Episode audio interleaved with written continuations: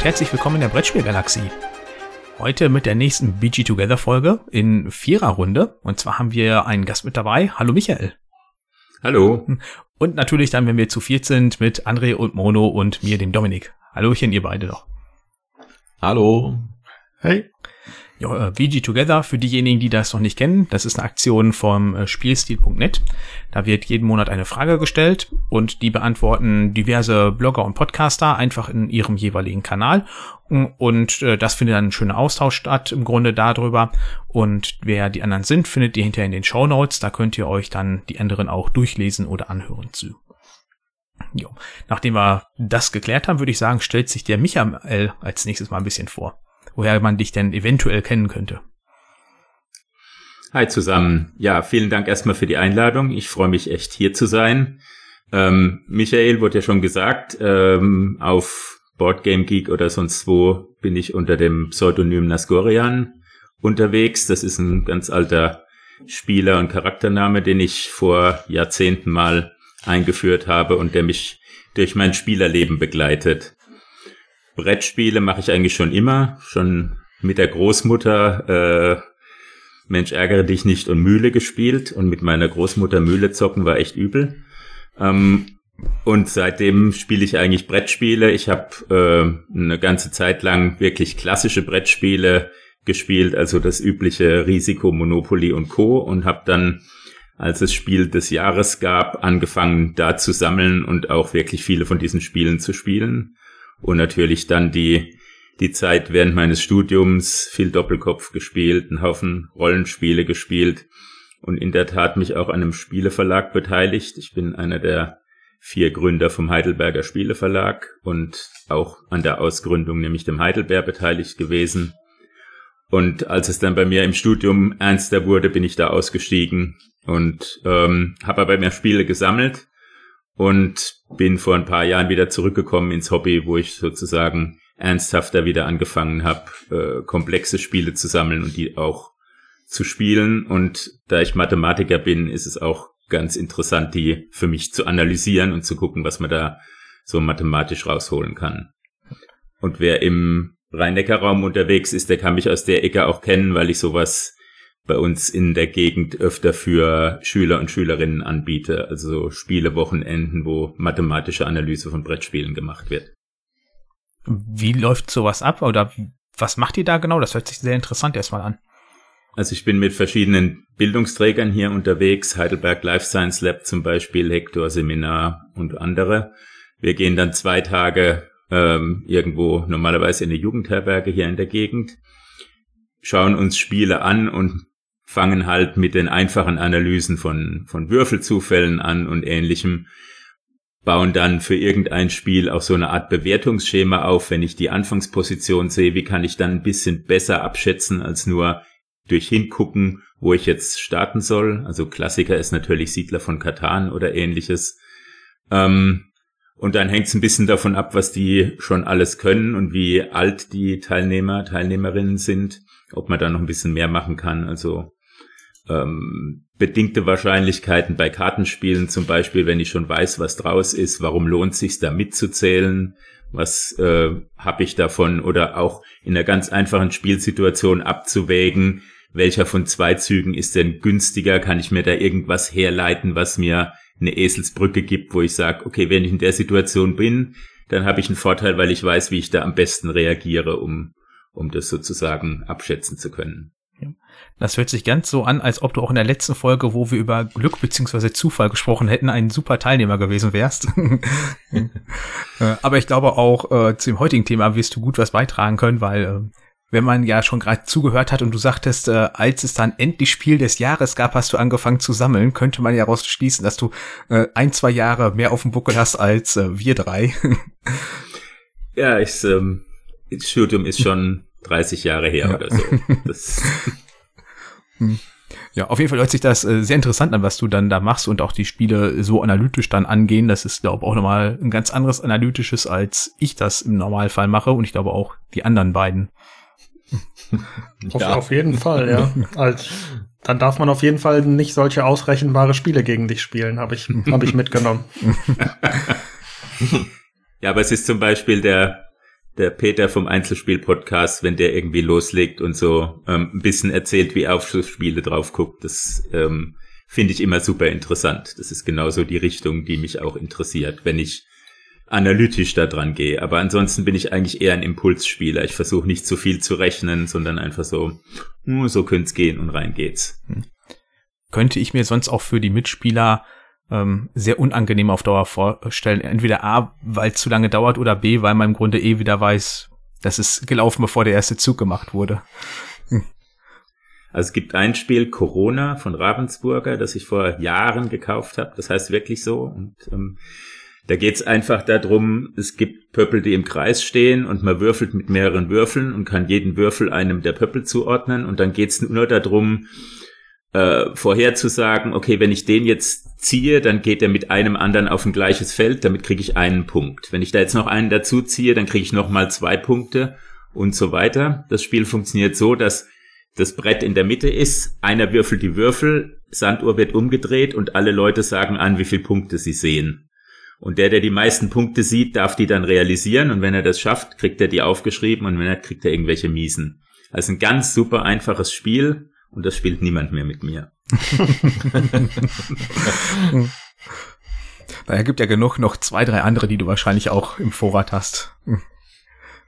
Ähm, dann würde ich gerne noch äh, zwei, drei andere Punkte äh, abhandeln, bevor wir mit der eigentlichen Folge starten. Und zwar einmal äh, bezüglich dem Brettspielwochenende. Da mache ich nochmal Werbung, weil mittlerweile sind das ja, glaube ich, nur noch sieben Monate in der Zukunft. Aber es haben mhm. sich mittlerweile schon so viele angemeldet, dass wir auf jeden Fall an dem Donnerstag, dem 22. Februar schon starten werden. Hm, und wie gesagt, wer da weitere Infos haben möchte, einfach bei mir melden. Ähm, dann lasse ich euch die zukommen. Also vom 22. bis 25. Februar 2024 in der Jugendherberge in Arnsberg im Sauerland. Ähm, der weitere Hinweis noch, äh, wir sammeln weiterhin schöne Zitate vom Brettspieltisch. Da hatte gerade der Michael auch im Vorgespräch schon mal so gefragt, was wir überhaupt damit wollen. Ähm, vielleicht kann das der andere oder der Mono noch mal kurz ein bisschen erklären, was überhaupt der Hintergedanke ist, in der Hoffnung, dass vielleicht dann noch mal ein bisschen klarer wird, was wir auch damit vorhaben. Ja, kann ich, kann ich gerne machen. Also im Endeffekt geht es darum, äh, die Idee ist entstanden am letzten Brettspielwochenende, wo ähm, ja gerade von anderen Tischen immer kuriose Blicke rüberkamen, wenn man dann irgendeinen Quatsch gesagt hat. Zum Beispiel jetzt äh, ähm, als wir äh, Nemesis gespielt haben, hatte ich, glaube ich, die Aussage, ich bin eh voller Schleim, also kann ich in den Schleimraum gehen. Und äh, da bekam man dann schon sehr irritierte Blicke. Und ähm, dann kam die, kam die Idee auf, mach daraus doch einfach mal ein Quiz. Und aus dem Grund suchen wir gerade nach Zitaten, weil ähm, Meist kriegt man das ja selber nicht mit, deswegen am besten immer irgendwie einen Dritten fragen, was, was, was war denn gerade so seltsam hier dran? Ähm, und ja, da würden wir dann gerne ein Quiz rausmachen, wozu wir dann alle unsere Zuhörenden einladen. Oder nicht alle, sondern ein paar Ausgewählte einladen würden. Und äh, ja, dann einfach mal eine, eine witzige Frage, Fragerunde machen. Aber gibt's da auch was zu gewinnen bei dem Quiz? Ja, natürlich gibt es da was zu gewinnen. Gut, dass du fragst. ja, also wir haben ähm, das wird sich wahrscheinlich über den Sommer hin auflösen, was es dann genau geben wird, aber wir haben äh, von einem Verlag ein bisschen was gestellt bekommen und das würden wir dann dabei verlosen. Äh, die waren so freundlich und hatten uns eine, ein paar Rezi-Exemplare zur Verfügung gestellt und äh, die verlosen wir dann in der Folge auch. Ähm, den letzten Punkt, den ich mir noch aufgeschrieben habe, ist, äh, Spotify hat wohl irgendwie eingeführt, dass bei jeder Folge, die neu veröffentlicht wird, eine Frage gestellt wird. Das habe ich festgestellt, weil ich auf einmal von Spotify eine E-Mail bekommen habe. Auf deine Frage ist eine Antwort gekommen. Und ich wusste überhaupt nicht, dass ich jemals eine Frage gestellt habe. Aber Spotify hat das eingeführt und da gibt's jetzt pauschal immer die Frage, wie hat dir diese Folge gefallen? Und äh, die kann ich auch anpassen. Nachdem ich das jetzt weiß, ähm, mache ich das dann auch eher so, dass das ein bisschen zu der Folge passt. Und wenn ihr uns darüber jetzt Feedback geben möchtet, nutzt das lieben gerne. Finde ich super interessant und auch eine schöne Gelegenheit. Und äh, ja, ich finde das echt ein cooles Feature, was sich Spotify da ausgedacht hat. Hätte ich nie gedacht, dass ich mal Spotify bei Podcast lobe, aber die Zeiten ändern sich wohl und die lernen auch noch dabei. ja, das wäre jetzt im Grunde das gewesen, was ich ähm, schon mal vorankündigen wollte oder worüber wir quatschen wollten. Und dann würde ich sagen, starten wir jetzt mit der eigentlichen Folge. Und die Fragen für diesen Monat lauten, wie umfangreich ist deine Brettspielsammlung? Wie entscheidest du, welche Spiele du in deine Sammlung aufnimmst? Welche Gründe gibt es, dass ein Spiel die Sammlung wieder verlassen muss? Welchen Titel behältst du, obwohl alle vernünftigen Gründe dagegen sprechen? Und als letztes, fühlst du dich wohl mit deiner Sammlung oder was würde sie für dich optimal machen? Also jede Menge Fragen und mal schauen, wie mehr oder weniger ausführlich wir die jetzt alle besprechen. Und der Höflichkeitshalber versuche ich mal dem äh, Gast den Vortritt zu lassen. Also wie umfangreich ist denn ungefähr so deine Sammlung, Michael?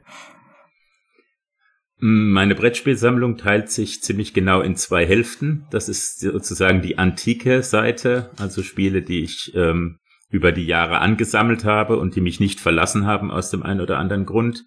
Das sind so um die 75 oder 80. Und dann die, die ich in den letzten drei bis vier Jahren dazu gekauft habe, um sozusagen wieder im, im aktuellen Hobby drin zu sein. Und das ist nochmal etwa so viel. Also habe ich 150, 160 Spiele. Davon habe ich knapp 100 bei Boardgame Geek gelistet in meiner Sammlung. Wieso nur 100? Weil ich zu faul war. Okay, gut. Hätte ja sein können, dass du das solche Raritäten hast, die es noch nicht mal bei Boardgame Geek gibt. Na, ich mache das immer, wenn ich ein Spiel irgendwie raushole, um es zu spielen oder um es irgendwie zu gucken, ob es vollständig ist oder auch um es zu verkaufen, dann nehme ich mir die Zeit und mach, setze es in Boardgame Geek rein. Aber ähm, da sind ein paar Sachen dabei, ja, die habe ich schon ewig nicht mehr in der Hand gehabt. Ähm, ja, vor allem so äh, Wargame-Sachen, die ich früher vielleicht ein bisschen gespielt habe, Avalon Hill und Co. Ähm, Titan könnte man da zum Beispiel kennen. Ähm, ja, und die sind noch nicht gelistet. Okay. Ja, das hatte mich halt nur gewundert, weil wir haben ja so ein gemeinsames ja. Dokument und da dachte ich schon so, hm, knapp 100 nur bei BGG eingetragen. Welche Highlights verbergen sich denn da noch hinter oder Kleinschätze? Ich habe mir, als, als ich das Thema von dir gehört habe, habe ich mir überlegt, ob ich überhaupt Sammler bin. Ja, also im, was ist denn so ein Sammler? Und meiner Meinung nach, also ich habe mir das so überlegt, gibt es irgendwie drei Arten oder mindestens drei Motive zu sammeln. Also es gibt diese echten Sammler, die wie Briefmarken sammeln, Spiele sammeln und sagen, da sind auch welche dabei, die würde ich nie aufmachen, die habe ich einfach nur, weil ich die besitzen möchte, weil die zu meiner Sammlung gehören. Ich will alle Wargames dieser Welt haben oder keine Ahnung, ähm, alles, was man über Pentominos irgendwie herausfinden kann. Dann gibt's so Leute, wie, zu denen ich zum Teil gehöre, die einfach sagen, wenn ich ein Spiel habe, dann möchte ich das auch besitzen. Also ich habe irgendwie ein tolles Spiel gespielt und äh, der Urge da zu sagen, das will ich jetzt aber auch bei mir zu Hause liegen haben. Und dann ergibt sich sozusagen meine Sammlung daraus. Und mein Hauptpunkt, warum ich sammle, ist, dass das mein Spielewerkzeug ist. Dass ich also zu Hause äh, ganz viele Spiele habe, weil wenn irgendjemand ankommt, ich eins rausziehen will und sagen will, das ist das Spiel, was ich gern mit dir spielen will. Und ja, daraus ergibt sich, dass ich halt Spiele sammle und nicht einfach äh, sagen wir mal, nur irgendwo ausleihe und sie dann zurückgebe, sondern was ich gern spiele, das will ich dann auch greifbar haben. Das überschneidet sich so ein bisschen mit dem zweiten, aber ist schon eher total werkzeugartig gedacht. Ja, ich habe ich hab da tatsächlich auch drüber nachgedacht und ähm, ich, ich sehe das so wie du, beziehungsweise bei mir ist, dies, ist dieselbe Situation, würde ich sagen. Also als Sammler würde ich mich, würde ich mich nicht bezeichnen. Ne? Da würde ich dann auch noch ja, dass man halt viel kauft und das dann nur im Regal steht, ne? dass dann die, dass das Besitzen der Zweck der Spiele ist. Also das ist bei mir auf jeden Fall auch nicht so, ja. Ja, ich glaube, das gleiche gilt auch für André und mich. Also ich habe gerade in letzter Zeit so eine hohe Fluktuation gehabt, was neu gekommen ist und auch wieder gegangen ist. Ich glaube, das entspricht nicht unbedingt dem Sammler in deiner ersten Definition nach, der halt auch wieder verkauft. Das ist ja eher untypisch dafür. Und äh, bei mir ist das auch so, ich kaufe halt die Spiele, die mich interessieren, die ich spielen möchte. Und wenn sie nicht gespielt werden, ähm, dann gehen sie halt auch wieder, um schon mal kurz vorzugreifen. Also das Typische für mich ist Magic the Gathering, ne, was ich wirklich als Sammelkartenspiel gesammelt habe. Und ich bin mir sicher, dass ich 95% meiner Magic-Karten nie gespielt habe sondern dass es da Ordner gibt, in denen alles viermal drin ist oder so. Und wenn ich irgendwann mal wollte, könnte ich und, und, und. Aber das ist so eine typische Briefmarkensammelaktion. Aber ist das bei Magic nicht auch eine gewisse Geldanlage? Also manche Karten, die haben doch auch einen, einen extremen Wert, je nachdem wie, wie selten sie sind oder nicht. Ich habe, um mein Sammel, also mein Spielsammel äh, Hobby zu finanzieren, habe ich zehn Magic-Karten verkauft. Hatte ich doch richtig im Kopf. Ja, also ich habe ausgerechnet, dass ich damit wahrscheinlich die nächsten drei bis vier Jahre mein, mein Hobby finanzieren kann. Da waren halt so ein paar 97, ja, äh, irgendwann zwischen Beta, Revised und Unlimited, da sind so viele wirklich teure Karten dabei, die ich übrigens auch nicht gespielt habe. Wann kann man schon mal Vintage spielen in Magic? Das ist extrem selten. Also ich äh, weiß über Magic, dass es das gibt, gesammelt wird und es auch Turniere darüber gibt, da hört man Wissen darüber auf. Äh, was sind denn da für Werte wirklich für eine Karte möglich? Ja, das interessiert mich auch. also, wenn man von den regulären Karten ausgeht, würde ich sagen, liegt irgendwie beim hohen vierstelligen Bereich, liegt so das Ende. 7000, 8000 Euro für ein, für ein Black Lotus würde ich schon. Aber ähm, wir reden hier wirklich von einer einzigen Karte. Wir reden von einer einzigen Karte, ja. Wahnsinn. Und dann aber und muss die unbespielt und. Die muss relativ unbespielt sein, aber ähm, also ein Beta-Doppelland, was halbwegs in gutem Zustand ist, ist schon vierstellig. Und da, die waren früher, ja, die hat man halt gehabt. Davon habe ich mit Sicherheit, als ich angefangen habe, vier Stück gehabt von jedem, aber das ist halt dann irgendwann hast du die weggetauscht und die wurden nie reprintet. Da hat Wizard of the Coast eigentlich relativ gut drauf geachtet, dass die ganz seltenen Anfangskarten nicht nochmal in der wirklich in einem Reprint kamen und dann gibt's halt nur die paar tausend, die damals gedruckt wurden und das ist ein Sammelobjekt, was irrsinnige Preissteigerungen hatte in den letzten Jahren. Wahnsinn. Also ich äh, dachte erst mal sogar, dass die teuer sind, aber da dachte ich jetzt, ja, dann kriegst du für so eine Karte vielleicht, äh, wenn es gut läuft, irgendwie so 100, 150 Euro, aber ähm, das ist ja anscheinend lachhaft, so ein Preis. ja. Ab absurd wird's ja auch, wenn du in die Richtung der Pokémon-Karten gehst. Äh, da will ich auch gar nicht wissen, was ich da damals weggeschmissen habe an Wert. Ähm, mal weg von äh, Magic und äh, anderen Sammelkartenspielen. André, wie groß ist denn deine Spielesammlung? Auch wenn du ja meinst, du bist ja auch kein Sammler. Nein, also Sammler auf gar keinen Fall. Ähm, ich würde auf, mich auf jeden Fall bei dem zweiten Punkt, den Michael eben genannt hat, einsortieren, dass wenn ich ein Spiel sehe und das hat mir gut gefallen, dann möchte ich das eigentlich auch schon fast für meine Sammlung haben, wobei ich mich dann immer so ein bisschen bremsen muss und denke, du spielst das Spiel eh meist mit Dominik und Dominik hat das, warum dann ein zweites Mal dieses Spiel benutzen, äh, besitzen? Aber manchmal, weiß ich nicht, geht's dann auch mit einem durch. Ähm, ich habe diese Woche tatsächlich mal nachgezählt und komme auf ziemlich genau 60 Spiele, inklusive Erweiterungen. Wobei da aber wirklich drei Viertel ähm, Familienspiele und Partyspiele sind, halt aus der aus der Zeit vor dem ernsthaften Brettspielen, die dann auch ähm, ja teilweise Nostalgiewert haben. Also von uns dreien auf jeden Fall die kleinste Sa Sammlung in Anführungsstrichen. Aber eine so übermäßig groß hat dann anscheinend ja niemand von uns, weil ich bin äh, wie bei Michael auch bei 150 Spielen ungefähr, ist mal ein bisschen mehr, mal ein bisschen weniger. Äh, und wie eben gesagt, verkaufe ich auch immer wieder. Ähm, ich habe einige Erweiterungen, keine Ahnung, wie viele das jetzt sind, aber die sind auf jeden Fall alle mit in den Grundspielen direkt mit verstaut. Der Platz ist ja dann doch begrenzt, äh, auch wenn ich gerade noch Platz für merklich mehr hätte, aber ähm, ich mag das auch schon nicht, dass ich mit mehreren Schachteln da loslaufen muss. Siehst du, das ist zum Beispiel ein Punkt, wo ich mit manchen Sammlern überkreuzt bin. Ich finde das Aussortieren aus den Boxen mehr oder weniger fürchterlich. Also jetzt, jeder darf das machen, wie er will, aber ich würde es bei mir zu Hause nicht machen. Gleich spiel äh, Lord of the Rings äh, LCG und da habe ich die Karten schon innerhalb der Kästen umsortiert. Aber sowas wie, okay, ich habe ähm, die, dieses Spiel und drei Erweiterungen und versuche die jetzt alle in den einen Kasten reinzubringen und die anderen Boxen irgendwie abzuservieren, das ist nicht so meins. Ich sehe die auch gerne. Boxdesign ist ganz toll. Es gibt Leute, die stimmen mehrere ihrer Erweiterungsboxen, also es gibt Firmen, die stimmen mehrere ihrer Erweiterungsboxen aufeinander ab, damit die schön nebeneinander im Regal aussehen. Und dann, ah, ja, genau. Ja, also ich habe gerade über mich gezeigt, weil im Regal hinter mir Odin und die Norweger Erweiterung nebeneinander stehen. Da passt ja, wenn man die auf einer Seite gedreht da reinstellt, direkt die Bilder nebeneinander und machen ein größeres. Ja, und ich habe letzten ein ähm, Spiel mit Erweiterung gekauft und war dann etwas sozusagen ungehalten, als es bei mir ankam und nur noch in einer Box und die Box von der Erweiterung gab es nicht mehr. Es ist jetzt nicht fürchterlich schlimm, es ist nicht mein innerer Monk, aber wenn ich kann und ich habe relativ viel Platz, äh, dann lasse ich die in den einzelnen Kästen. Also bei, bei mir ist das tatsächlich auch mal ähm, aus, aus Platzmangel, habe ich mich mal dazu entschieden, die Erweiterung zu den Grundspielen dazu zu packen.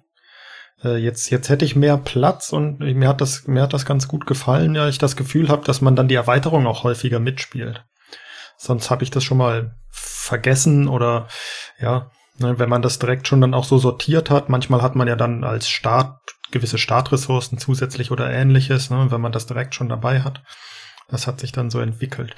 Ja, um, und um das abzuschließen, kann ich auch noch sagen, meine Sammlung liegt so bei 120 Grundspielen und um die, um die 40 Erweiterungen. Also komme ich dann auch auf die 150 ungefähr. Das scheint, wenn jetzt schon drei Personen 150 haben, scheint das ja eine gewisse Konstante zu sein. Dominik, wie war das bei Jutta aus den von den Würfelwerfern? Äh, die ist doch irgendwie knapp, bei 700 X. Ja, oder? ich glaube knappe 800 hat die. Ja, also schon eine andere Hausnummer noch. Aber da muss man auch die örtlichen Gegebenheiten noch für kennen, warum das überhaupt äh, so, ich sag mal, ohne Probleme möglich ist, diese Anzahl zu haben. Ja. Ähm, ja, wir haben jetzt haben wir schon gesagt, wie groß wir denn sind. Und André hat ja offensichtlich noch Nachholbedarf. Da fehlen ja wohl noch so circa 90 mhm. Spiele. Äh, wie gehst du denn vor, damit du diesem Ziel näher kommst? Also erstmal eine andere Wohnung. ähm, Nein, also ähm, ich bin ehrlich, bei mir sind es im Moment äh, so 50-50 Impulskäufe und Käufe, die ich, äh, über die ich mich wirklich informiert habe. Ähm, komplette Null, also No-Brain, gar nicht informierte Käufe gibt's bei mir jetzt nicht mehr. Also zumindest, ich habe ich hab mir zumindest mal ein, zwei Reviews durchgelesen. Aber ähm, ich kaufe mir doch hier und da noch mal wieder ein Spiel, was ich auch noch gar nicht vorher mal gespielt habe. Also jetzt noch ähm, bei der Spiel doch zwei Stück, die ich ähm, vorher nicht gekauft habe. Aber da schaue ich dann so ein bisschen auf den Preis. Also da habe ich bei mir so diese magische Grenze von 25 bis 30 Euro. Wenn da, äh, wenn ich das dann nicht kenne, das tut mir dann nicht so weh, dass ich dann sage, oh Gott, da habe ich jetzt sonst was für ausgegeben. Ähm, Ansonsten, ja, möchte ich eigentlich mehr kaufen, als ich mir selber erlaube. Um das mal so zu formulieren. Weil ich habe immer so ein bisschen das Gefühl, ähm, ich möchte die Spiele auch erstmal spielen, bevor ich mir das nächste und das nächste und das nächste kaufe. Weil ich will nicht wissen, wie viel in den, im letzten Jahr bei mir dazugekommen ist, was ich vielleicht ein oder zweimal gespielt habe.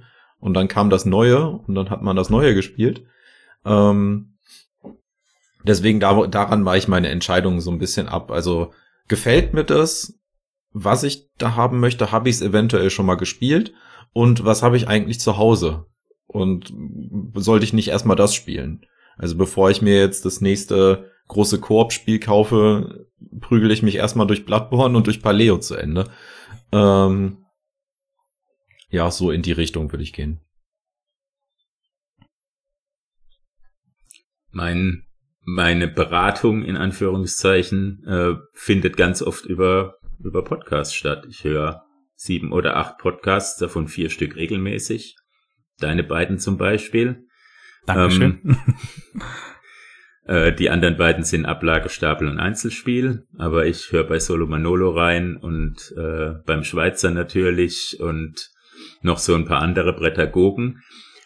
Und am Anfang hat mich das teilweise relativ angefixt, wenn drei, vier Leute begeistert über ein Spiel sprechen und da sind auch tolle Mechaniken drin, die mich äh, ansprechen, dann habe ich mir schon überlegt, kaufst du dir das jetzt? Aber ich habe mir so eine interne eine Woche Bedenkzeit ähm, auferlegt und sagt, wenn ich so ein Spiel sehe und dann gucke ich, wo es das gibt und was es momentan kostet und dann warte ich mindestens eine Woche, bevor ich das bestelle. Und nach der Woche ist es meistens dann hat sich das relativiert oder erledigt und ich habe es auf irgendeiner Liste und sage, okay, wenn ich das jetzt in Essen vielleicht als Schnäppchen bekomme, würde ich das, glaube ich, mitnehmen, aber ansonsten eher die Spiele, an denen ich momentan viel Interesse habe.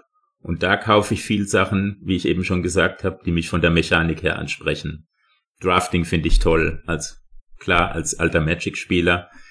Ähm, äh, Plättchen legen ist ganz toll. Ähm, und wenn ich solche Spiele sehe, die da sozusagen das ansprechen und wenn sie dann auch noch gut aussehen, also Parks zum Beispiel habe ich mir nur gekauft, weil es einfach fantastisch auf dem Tisch aussieht. Das ist ein richtig schön produziertes Spiel.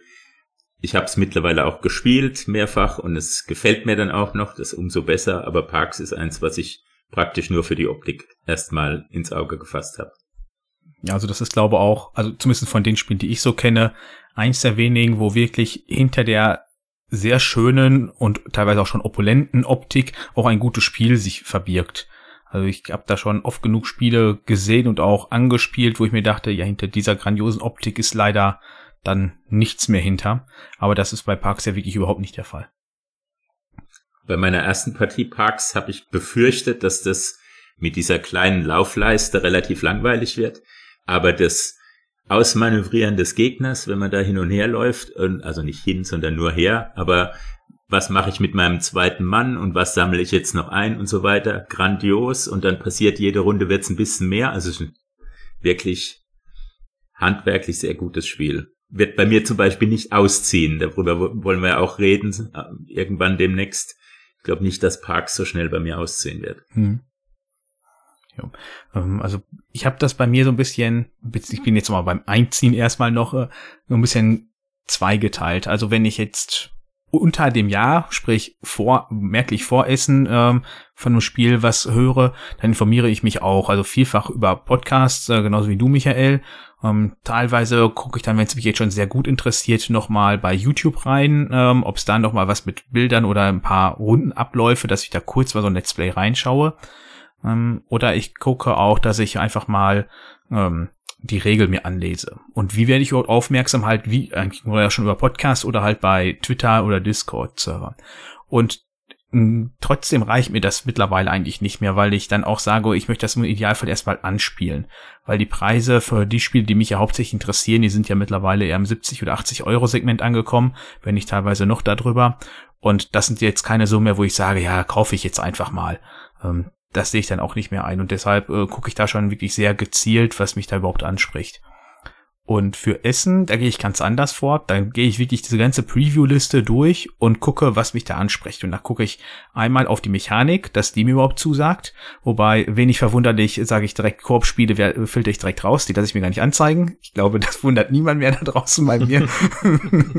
Äh, ich halte diese Bastion auf, aufrecht.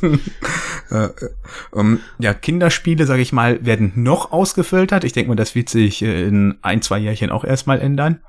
Ja, und alles andere muss dann halt von der Mechanik und schon mal Optik nicht ansprechen. Und dann wird das erstmal alles auf einen großen Haufen gepackt und dann gucke ich hinterher auch, wie sagen mir die Regeln zu. Aber selbst da mache ich keine Blindkäufe mehr in Isten. Da gucke ich auch, kann ich es anspielen und wenn nicht, ähm, gucke ich, dass ich das danach dann irgendwann anspiele, weil man das mit Leuten, irgendwo mit sich mit Leuten trifft, die das sich schon gekauft haben oder auf irgendwelchen Brettspielwochenenden, irgendwie sowas, um es dann nachträglich zu holen. Ähm, also Spontankäufe sind im Grunde nicht mehr vorhanden. Ähm, und wenn doch, habe ich sie bisher eigentlich immer alle bereut, was, was mir im Grunde nur sagt, äh, lass es sein. Ja, für mich ist ähm, tatsächlich die, die, die zweite Frage die wichtigere, also wie ich, ent, wie ich entscheide, welches Spiel die Sammlung verlässt, weil was in die Sammlung oder manchmal kaufe ich Spiele oder bekomme die, aber dann sehe ich die vielleicht noch nicht in der Sammlung. Ne? Dann spielt man die ein bisschen und dann stellt man fest, das gefällt, das gefällt nicht. Da kommt er auch noch drauf zu. Ähm, und wenn die nicht viel kosten, die Spiele, dann kaufe ich die auch schon mal, wenn, wenn ich mal bei einem Podcast oder sowas ähm, einfach mal was gehört habe und das so im Hinterkopf ist. Vielleicht wurde ich da geinfluenced dann, keine Ahnung. Ähm, und wenn die etwas teurer sind, dann habe ich, habe ich so einen, naja, so einen ähnlichen Mechanismus wie du, Michael, nur dass ich keine feste Zeit habe. Dann versuche ich mich in Selbstbeherrschung und denke erstmal noch drüber, versuche drüber nachzudenken. Dann irgendwann kommt es immer wieder, immer wieder, aber tatsächlich kaufe ich dadurch auch deutlich weniger jetzt, jetzt seitdem. Und Du hattest ja auch das Problem, sag ich mal, äh, dass ein Brettspielladen relativ bis vor kurzem bei dir beim Arbeitgeber um die Ecke schon fast war. Ja, das, das war wirklich sehr gefährlich, wenn man an der Mittagspause da einfach hin, hingehen konnte. Das, das stimmt.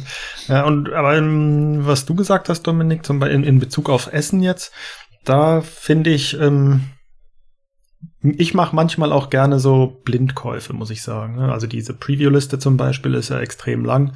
Da muss man ja optisch sortiere ich immer als erstes. Ne? Ähm, was man also vom Cover her eigentlich, aber die Cover sagen ja auch nicht immer viel über das Spiel aus.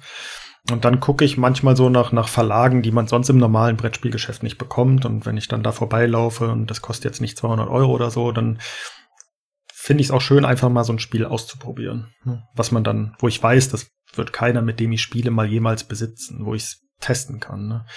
Was ich sonst in letzter Zeit noch häufig mache, ist, dass ich Spiele online teste. Das geht jetzt ja auch regelhaft. Ne, da kann man dann, da kommt nicht das gleiche Feeling rüber. Natürlich, wie wenn man am Tisch spielt, aber da kann ich immer besser so gucken, ob mir die Mechanik gefällt. Weil ich bin, ich bin leider nicht der Typ, der die Regel liest und dann weiß, ob mir das wirklich weiß, ob mir das Spiel gefällt oder nicht. Ja. Wenn du jetzt aber schon ja angedeutet hattest, dass dir der, der zweite Teil der Frage, beziehungsweise die zweite Frage, warum Spiele wieder gehen, äh, viel interessanter ist, dann erzähl doch mal direkt, warum das für dich so überhaupt ist. Warum das so für mich ist? Ja, gut, das hängt jetzt von der Frage ab. Also ich, ich würde das ein bisschen ähm, zweiteilen tatsächlich. Also ich, den ich besitze Spiele und ob die dann in der Sam und dann entscheidet sich irgendwann, ob die in die Sammlung kommen. Nicht?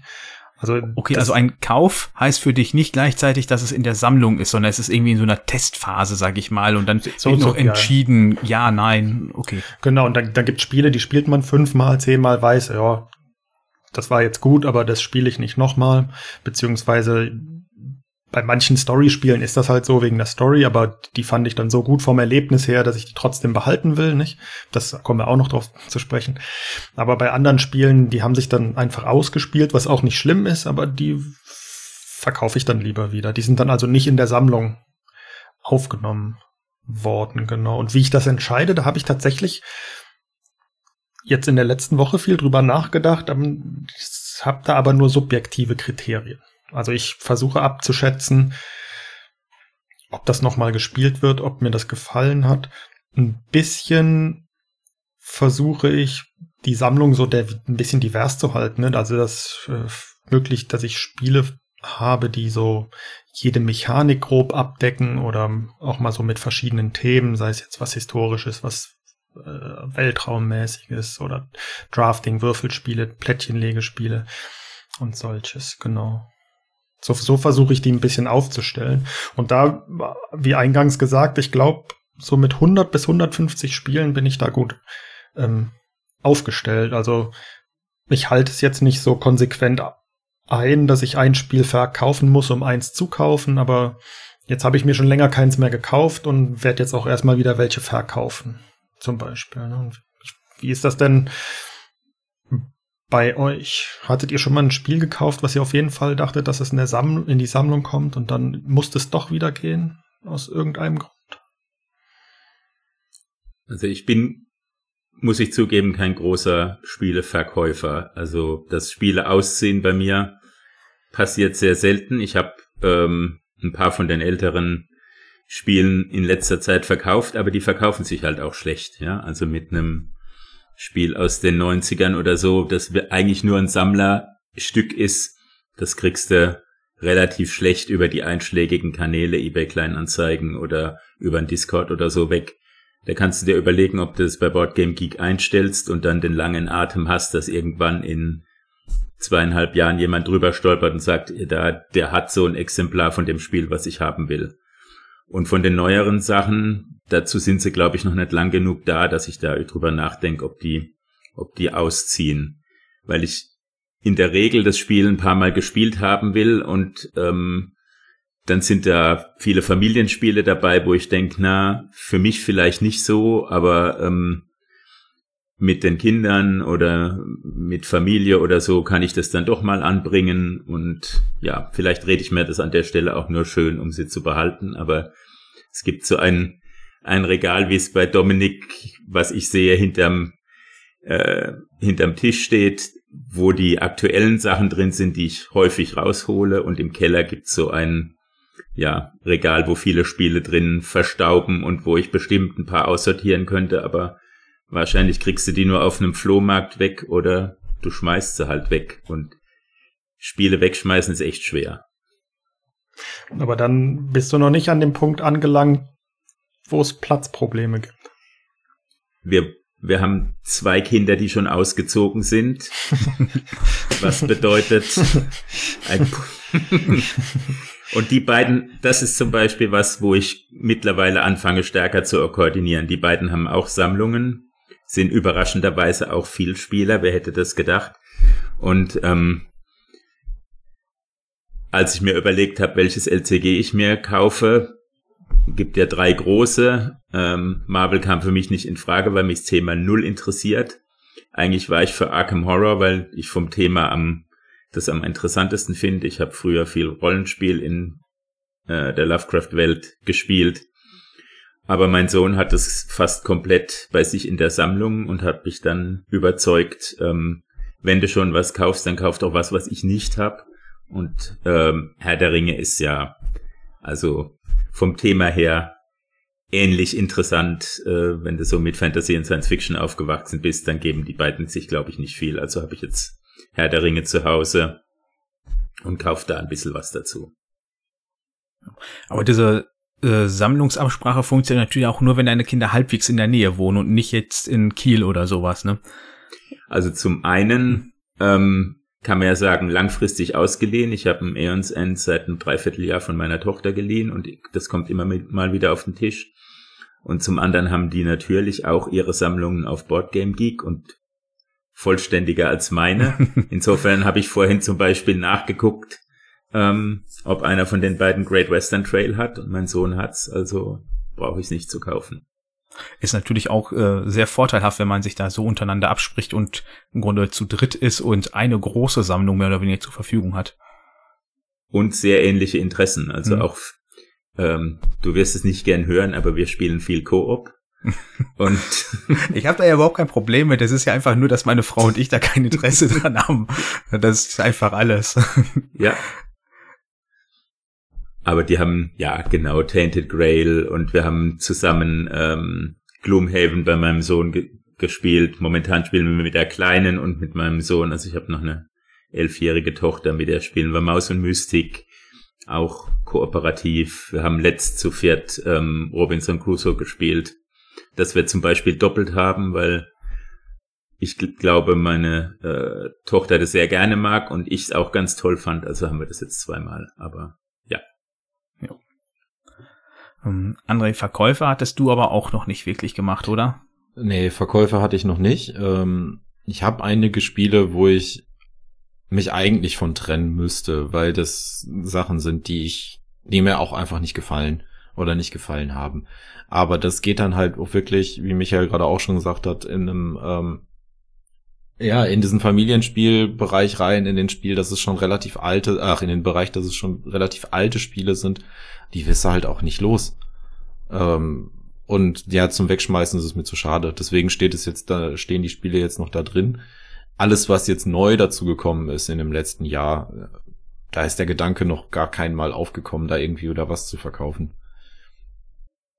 Ja, also ich weiß gar nicht, wann ich bei mir angefangen habe mit dem Verkauf. Na, das, glaube, die ersten ein, zwei Jahre auch überhaupt nicht, weil man da gar nicht so viele Spiele hatte, dass man sagte, okay, ich habe jetzt festgestellt, das spiele ich nicht mehr, sondern die Sammlung bestand dann aus irgendwie 20 oder 30 Spielen und dann spielst du zwangsweise schon bald die Spiele immer wieder, wenn du Abwechslung haben möchtest. Ja, ähm, genau. Ja, so, so ist es ja so gesehen bei mir auch. Also die, die Spiele, die man wirklich häufig spielt, das sind ja auch nur so irgendwie 15 bis 20 Stück. Maximum, sage ich jetzt mal. Und der Rest ist halt wirklich Kleinigkeiten. Also zum Beispiel habe ich hier noch einen äh, uraltes Looping Louis rumstehen, das ich besitze schon bevor es ein Trinkspiel wurde. Also ja, ich glaube ja, die, ja, ja. glaub, die erste, ich glaube die erste oder zweite Ausgabe. Äh, das, das, das kommt nie auf den Tisch, aber das kriegst du, äh, gut, vielleicht kriegst du das verkauft im Moment, aber ähm, das, das würde ich auch nie verkaufen. Ja, oder so ein, ja gut, das kommt vielleicht mal wieder auf den Tisch, aber ich habe, glaube ich, die, oder wir haben die äh, Second Edition, glaube ich, von Siedler. Das ist auch irgendwie aus, den 6, aus 96 oder 97. Das verkaufst du ja nicht. also ich habe Weihnachten noch Looping Louis gespielt, ohne, ohne Alkohol. Tatsächlich. Ist ganz witzig mit Kindern. Ja, das sagen. auf jeden Fall. Jo. Also was ich interessant fand, als die Fragen reingekommen ist, muss ich direkt schmunzeln, weil ich habe ja äh, vor ein paar Wochen diverse Spiele zum äh, Verkauf angeboten und da kam Mono auch an und meinte hä, wieso verkaufst du denn Gutenberg? Das hat dir doch damals gut gefallen. Ähm, und ja, das hat da, mir damals gut gefallen. Damals war halt, glaube, bei der vorletzten Spiel, sprich 2021. Und dann hatte ich mir das auch direkt geholt. Ähm, und wir haben das dann ähm, gespielt und hatten unseren Spaß daran. Aber ich glaube, nach den ersten zwei Partien hat das schon mal so ein halbes Jahr gedauert und dann noch mal ein gutes Jahr oder halbes Jahr. Und wir haben dann in der vierten oder fünften Partie direkt schon gemerkt, ja, irgendwie fängt das sich an, schon an zu wiederholen und ist nicht so abwechslungsreich. Und wenn wir das dann halt schon feststellen und es alleine schon so lange gebraucht hat für so wenig Partien, äh, dann wissen wir oder ich auf jeden Fall, das ist kein Spiel, was ich unbedingt benötige, weil wir spielen es halt einfach nicht und das ist bald der Hauptgrund, warum ich was verkaufe, wenn ich merke, ich spiele es einfach nicht mehr. Die andere Möglichkeit ist halt, ähm, so wie Mono meinte, das ist quasi noch nicht im Sammlungsstatus übergegangen, sondern noch in seiner Testphase. Wenn ich halt ein Spiel mir hole und trotz Antesten vorher es auf Dauer doch nicht zusagt, dann wird das auch ziemlich zügig wieder verkauft.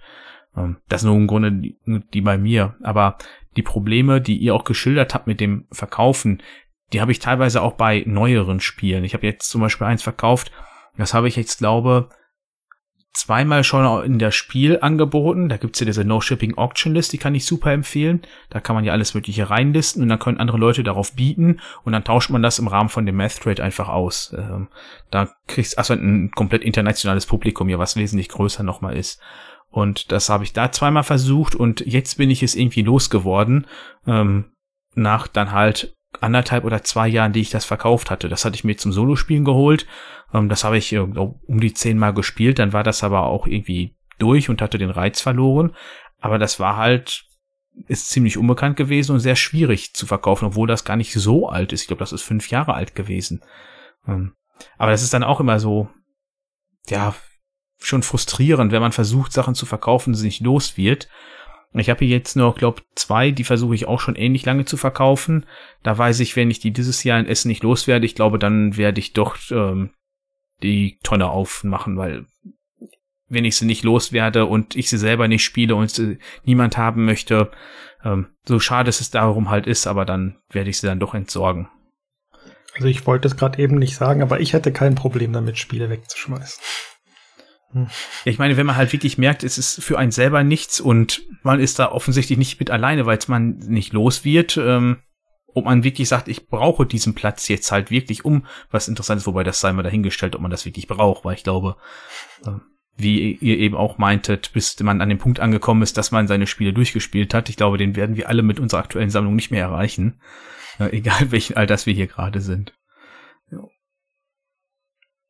Aber also das hatte jetzt keiner von euch gesagt, wenn ihr Spiele versucht ihr ähnlich wie ich, das auch so ein bisschen divers aufzuhalten aus ähm, oder habt ihr da bei, bei dir, Michael, hatte ich das Gefühl, dass du vielleicht eher dann so, was hast du gesagt, äh, Drafting, also dass die sich dann vielleicht relativ ähnlich sind oder willst, willst du dann doch lieber auch verschiedene? Mal noch ein, ein Geschicklichkeitsspiel und sowas?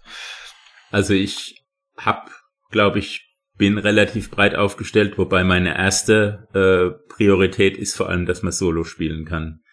Ähm, ich komme nicht so viel rum und ja, es gibt hier Brettspielzirkel, wo man dann hingehen kann, aber äh, mich da abends dann nochmal loszureißen und ich habe Familie und Hunde und meine Hobbys und meine Arbeit und so weiter. Insofern wenn ich spiele, dann lege ich abends um irgendwie neun, halb zehn noch ein Spiel auf den Tisch und spiele das Solo. Also muss ein Spiel, was ich kaufe, erstmal nach Möglichkeit solofähig sein. Und danach bin ich schon relativ breit aufgestellt, aber ich merke halt die, die mich dann wirklich anziehen. Da gibt's schon ein paar Genres, in denen ich eher unterwegs bin. Ich weiß zum Beispiel nicht, momentan gibt's ja die ein bisschen Hype um Heat. Ähm, weiß ich nicht, ob mich das anspricht, weil ich Rennspiele, ich habe äh, zwei andere Rennspiele zu Hause, die kommen nie auf den Tisch und gut, die haben auch keinen Solo-Modus, aber die kommen nie auf den Tisch und ob mich Heat jetzt ansprechen würde, da würde ich vielleicht dann einen Bogen drum machen, während ich My City hab und ich habe irgendwie Dorfromantik und äh, natürlich alle Carcassonne-Varianten und so weiter. Wenn man irgendwo Plättchen hinlegen kann, dann bin ich in der Regel dabei. Aber das ist eher so eine sozusagen so Fokuspunkte. Ich habe von den anderen Genres ein, zwei Spiele vielleicht und dann von den Plättchenspielen vielleicht sechs oder sieben und Roll and Rides bestimmt zehn. Also Heat hat natürlich einen Solo-Modus und ich finde das grandios, aber ich bin auch Motorsport-Fan. also ich bin zum Beispiel am Wochenende ist jetzt das 24-Stunden-Rennen am Nürburgring und es gibt eine Fan-Variante von der Nordschleife. Und jetzt bin ich am überlegen, ob ich mir die ausdrucke. Das sind 18 DIN A4 Zettel und am Wochenende, während das Rennen ist, ich mich da hinsetze und äh, das Solo spiele. ja. Auch ein bisschen verrückt, aber naja, was soll's. das sind wir doch alle irgendwo. Ja. Ähm, aber Mono, um auch auf deine Frage noch zu kommen. Also ich wünsche mir auf jeden Fall mehr Diversität bei mir im, in, der, in der Sammlung. Also in die Richtung werde ich auch zwangsweise, und nicht zwangsweise, hoffnungsvollerweise irgendwann gehen, dass ich irgendwie von allem etwas drin habe, aber jetzt nicht aufgrund der Sammlung, sondern weil ich gerne von allem etwas mal gespielt haben möchte. Also im, im Moment habe ich eigentlich, was ich mir jetzt gekauft habe, sind irgendwo im im mittleren oder unteren Kennerspielbereich. Ähm, um jetzt mal in der, in der Schiene zu bleiben, ich würde mir unfassbar gerne noch ein, zwei Expertenspiele da, dabei packen. Aber da ist dann jetzt, wie wir, oder wie ich eben schon gesagt habe, noch so ein bisschen die Hemmung da, der Pile of Shame ist relativ hoch und äh, ich kauf's mir jetzt nicht. Auch wenn du mir ein gutes Angebot geschickt hast, Dominik, aber ich kauf's mir jetzt nicht. ähm, genau, Worum und ansonsten Frostpunk. Ah ja. Ich weiß ja immer, was andere interessiert und wenn ich irgendwo wieder ein Angebot sehe, bin ich so gemein und schicke das andere immer sofort. Ja, und, der, und lokale, der lokale Dealer sozusagen, meine Güte. Ja, der, der, der lokale Influencer wohl, ja. ähm, also es ist, ich habe halt im Moment relativ viele, viele kartenbasierte Spiele. Ähm, Plättchenlegespiele habe ich nur ein einziges oder ja, mit, mit äh, Siedler, wenn man das dazu zählt, zwei. Und ähm, ja, ich, wie gesagt, ich würde würd da gerne irgendwie ein bisschen diverser werden, auf jeden Fall. Also das fände ich schade, wenn man so eine Sammlung hat und es wirklich nur in eine Richtung geht. Aber ich finde, das muss man halt auch komplett selber für sich wissen.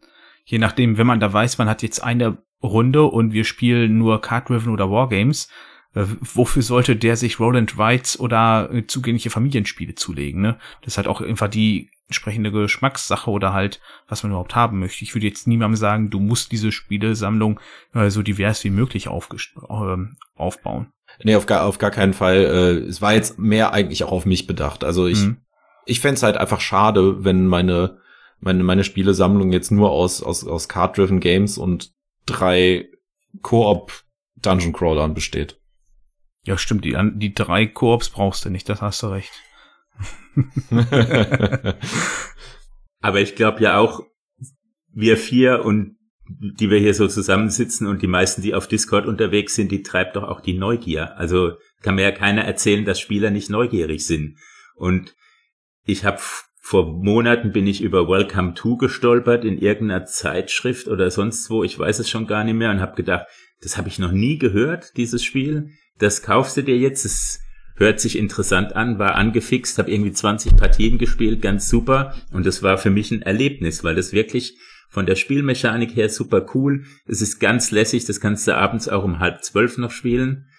Jetzt habe ich seit ein paar Monaten Welcome to the Moon, das kannst du um halb zwölf glaube ich nicht mehr spielen, weil die Mechanik da dann in den späten Partien so ausgefuchst ist, aber das fand ich da hat mich die Neugier gepackt und dann fand ich das auch spannend, auch wenn das vielleicht so ansonsten nicht so mein Kernspiel wäre, weil man es eigentlich, wenn man das zu zweit oder zu dritt spielt, passiert gar nichts. Ja, also das ist äh, Solo-Spiel zu zweit oder Solo-Spiel zu dritt. Du kannst ja gegenseitig irgendeinen Bonus wegnehmen, aber das ist es dann auch schon.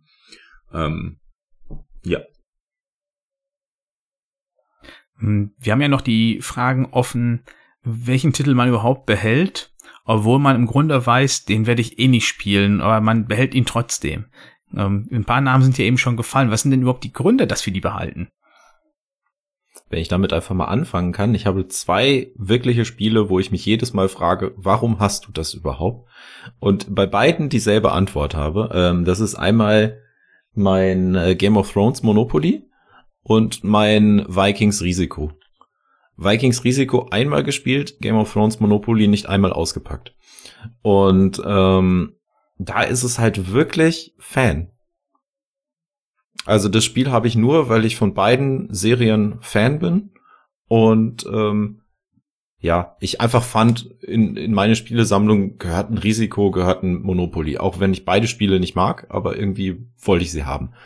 Und da habe ich mir dann die Version gekauft, von dem ich Fan bin. Und das wird dann auch meine Sammlung nicht verlassen, obwohl eigentlich ja jeder vernünftige Grund dagegen sp äh, sprechen würde. Äh, ich spiele es nicht. Äh, es ist teilweise gar nicht gespielt. Und es, es nimmt einfach unfassbar Platz weg. Aber es bleibt. Also so ähnliche Gründe sind das bei mir auch. Bei mir ist es ähm, einmal äh, eine, jetzt sind es zwei Lego-Spiele, die ich halt noch habe. Ähm, ja, die habe ich irgendwann bekommen, als sie gerade relativ aktuell oder neu waren auf dem Markt. Äh, die habe ich jetzt einfach da, weil ich einfach jetzt weiß, der Junior, der wächst ja auch mit der Zeit und der hat dann bestimmt irgendwann Spaß, weil momentan spielt er schon gerne mit Duplo, dass ich die mit dem irgendwann spielen kann. Und selbst wenn er damit nicht so spielen will, dann kriegt er halt die Steine so, dann kann er damit irgendwie was bauen. Das ist ja nicht weiter dramatisch. Ja, und dann, äh, wie bei dir, bei mir ist das äh, Monopoly Star Wars. Das habe ich halt damals bekommen und ja, es ist Star Wars. Äh, das bleibt halt, das ist nun mal einfach so. Ja. Ja, auch wenn das nicht gespielt wird, aber da ist ein bisschen Herzblut dran. Genauso wie bei dem Katan, das ich noch habe, beziehungsweise da steht auch noch Siedler drauf und das mit diesen alten Holzfiguren äh, da drin. Das ist ewig nicht gespielt worden, aber das habe ich halt als kleiner Junge zu Weihnachten geschenkt bekommen. Dementsprechend, das war halt so im Grunde das Einzige, was ich aus meiner Kindheit an Spielen noch habe. Deswegen, das geht halt auch einfach nicht. Also ich glaube, das ist auch ein bisschen viel verlangt bei Sammlern irgendwie da die Riesenvernunft-Frage äh, in den Vordergrund zu stellen. Also wenn wir vernünftig wären, dann hätten wir vielleicht 10 oder 15 Spiele. Denn wenn man so sagt, okay, man spielt zweimal die Woche und du hast 15 Spiele, dann ja, kannst du da ausrechnen, wie viele Spiele der wie oft du deine Spiele pro Jahr spielst. Also ein 10 mal 10 wird dann schwierig voll zu kriegen.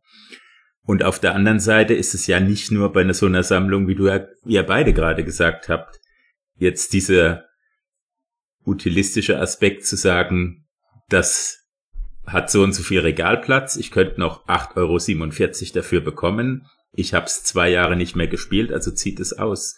Da hat man ja ein Spiel irgendwie vielleicht auf einem Flohmarkt gefunden und ist ganz happy, dass man das hat. Und dann hat man es gespielt und hat gemerkt, es ist nix, aber man behält es, weil es, weil da halt Erinnerungen mit verbunden sind oder weil man keinen großen Grund hat, es ausziehen zu lassen oder ja, weil, also bei Themen zum Beispiel kann man vorstellen, dass das Herr der Ringe Zeugs, selbst wenn ich die meisten von den Abenteuern irgendwann hoffentlich vielleicht mal durchgespielt habe, und dann der Wiederspielwert, weiß ich nicht, ob der nochmal da ist, zu sagen, ich mache diese Kampagne jetzt nochmal.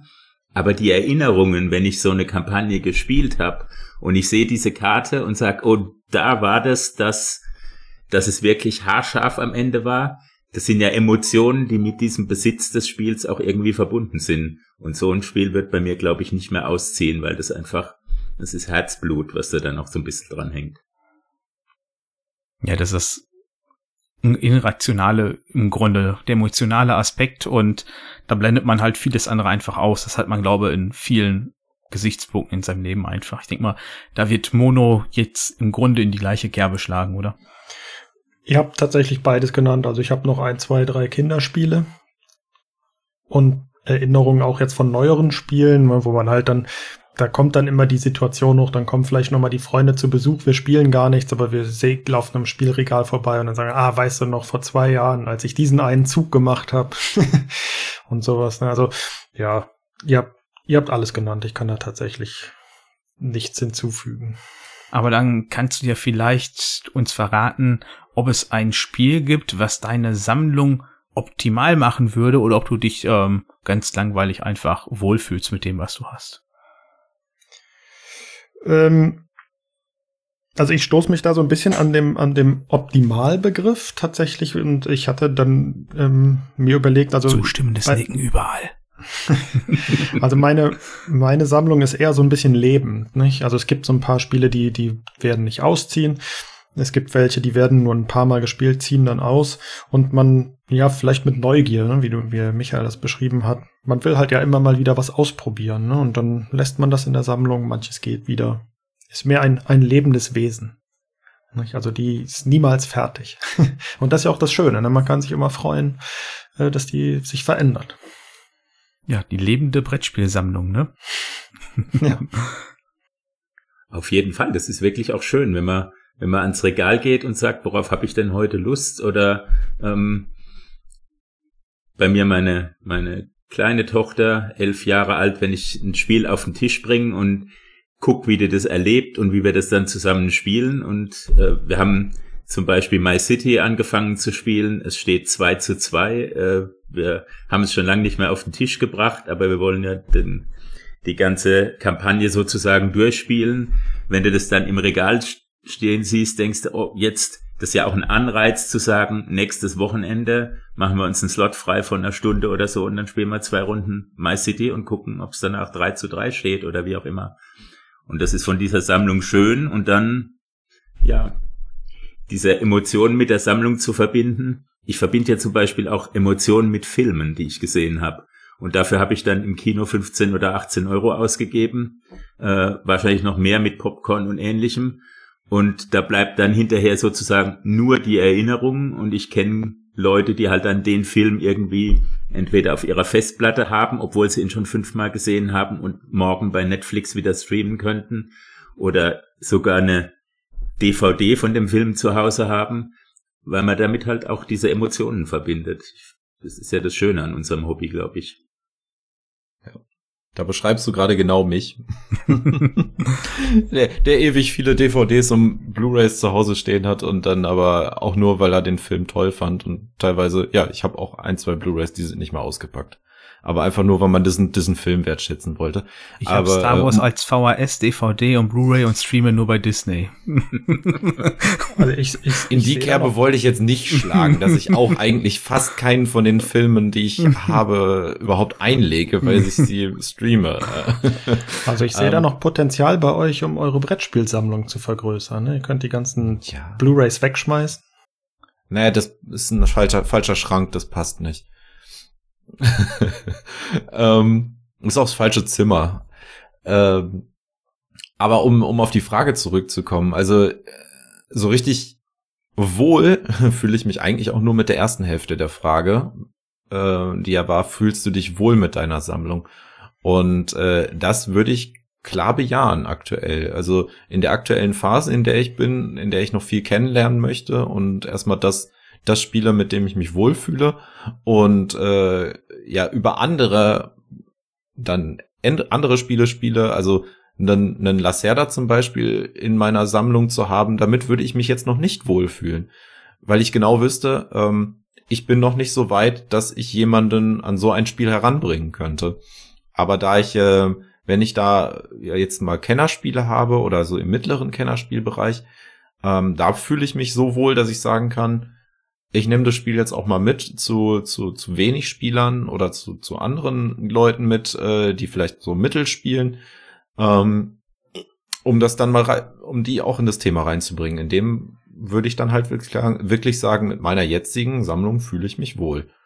Ähm, ja, ob was der jetzt optimal machen würde, die, die, den Part der Frage klammer ich aus. Also das könnt, kann ich nicht beantworten. Ja, also ich habe in das Dokument war, wo wir uns ja alle mit vorbereitet haben, auch nur geschrieben, merkwürdige Frage, wieso sollte ich unzufrieden sein? Also, ich weiß nicht, also ich habe die Spiele, die mich interessieren, und selbst wenn da jetzt ein paar zwischen sind, wo ich weiß, ich spiele die nicht großartig, deshalb werde ich ja nicht unzufrieden. Und wenn es ein Spiel gibt, wo ich weiß, das interessiert mich, das kommt mal auf mein Radar, dann informiere ich mich in Ruhe darüber und entweder zieht's dann ein oder nicht. Aber ob ich das dann jetzt jetzt bekomme oder wegen mir erst in einem halben Jahr irgendwie, das da habe ich genug an Auswahl, damit das nicht weiter dramatisch ist. Also ja, im Grunde muss ich dann sagen, ja, ich fühle mich damit wohl. Aber ich wüsste jetzt auch nicht, wie man sich groß unwohl fühlt damit. Vielleicht, wenn ich jetzt mir auf einmal 20 neue Spiele holen würde und die nicht gespielt hätte. Das führt dann vielleicht dazu, ähm, weil ich versuche ja schon relativ zügig immer die Spiele zu spielen, um dann einschätzen zu können, wie gut ich sie kenne äh, und ob sie wirklich bleiben sollen. Ähm, Mache ich jetzt zum Beispiel gerade mit den ganzen Lacerda. Ich war ja ein bisschen verrückt und habe mir in irgendwie, keine Ahnung, sechs Wochen vier Lacerda gekauft oder so, darf man nicht niemandem sagen. Ähm, wobei sie alle gebraucht waren. Ich hatte Glück. also ich glaube, ich habe äh, insgesamt nur keine drei bezahlt vom Neupreis. Also habe ich wirklich Glück gehabt. Ähm, aber da habe ich dann wirklich jeden eine einzeln äh, auf den Tisch gelegt und habe den mindestens dreimal solo gespielt, damit ich erstmal da reinkomme und kennenlerne und ein bisschen schon mal entdecke. Weil das ist nicht meins. Ähm, das ist auch der Reiz für mich bei einem neuen Spiel, irgendwie mal mit direkt dann da mal ein bisschen einzutauchen und zu analysieren, wie das funktioniert und dann mich damit zu beschäftigen. Hm, jetzt, wo ihr das gesagt habt, da ist mir noch eingefallen, also ich fühle mich dann manchmal nicht unwohl, aber ähm, gerade wenn es um etwas ältere Spiele geht, die vielleicht auch so einen gewissen Hype mal irgendwann erfahren hatten oder auch sehr beliebt waren und out of print sind und man die nur noch für Mondpreise bekommt, aber man die selber auch mal ausprobieren will und niemanden kennt, der das hat, das stört mich dann manchmal, um so auszudrücken. Also dann bin ich nicht mit meiner Sammlung unzufrieden, aber dann hätte ich ein Spiel gern in die Sammlung, wo ich nicht dafür bereit bin, so viel für zu bezahlen, gebraucht. Das war im konkreten Fall jetzt mal ähm, Mombasa vor einiger Zeit. Jetzt gibt's ja, äh, äh, ich will schon Moonbasa sagen, aber es äh, Sky Mines. Ja, Sky, Sky Mines, ja genau. Und äh, das heißt, Mombasa kann man jetzt auch etwas günstiger kaufen, aber dann habe ich es tatsächlich noch nicht gemacht. Also ich habe immer wieder geguckt bei Kleinanzeigen und so weiter, da war es mir zu teuer.